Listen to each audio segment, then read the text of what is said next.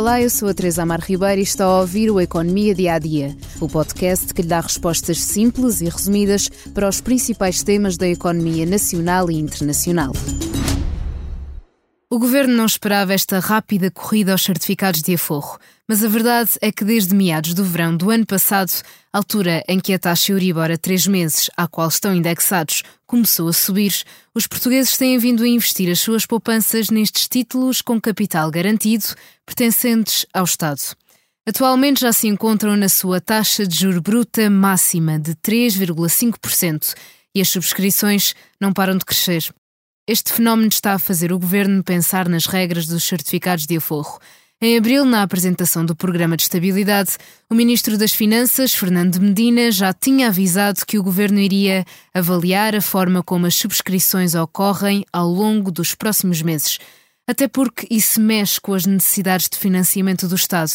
Mas por que é que o governo quer repensar este investimento dos contribuintes? A resposta é simples. De janeiro a março, as famílias portuguesas aplicaram 9 mil milhões de euros em certificados de aforro, um novo recorde. Ao mesmo tempo, os depósitos nos bancos tendem a abrandar.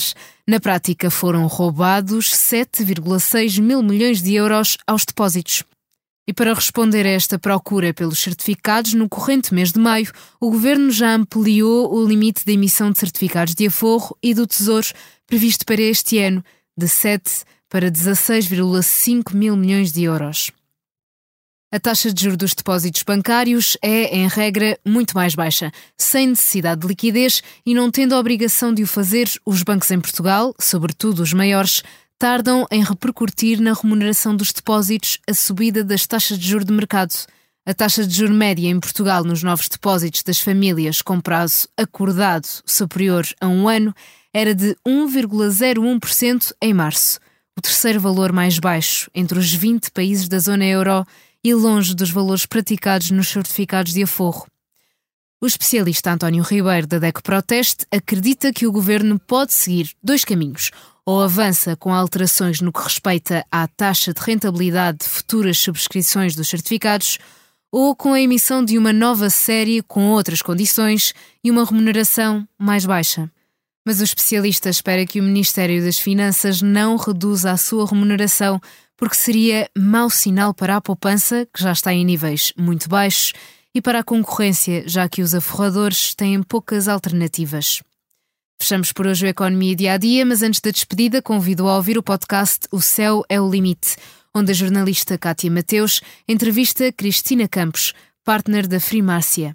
Uma conversa de coragem, resiliência, humildade, mas também da importância de estar disponível para assumir riscos, de colocar os afetos ao serviço da gestão e da capacidade de corrigir a rota e recomeçar.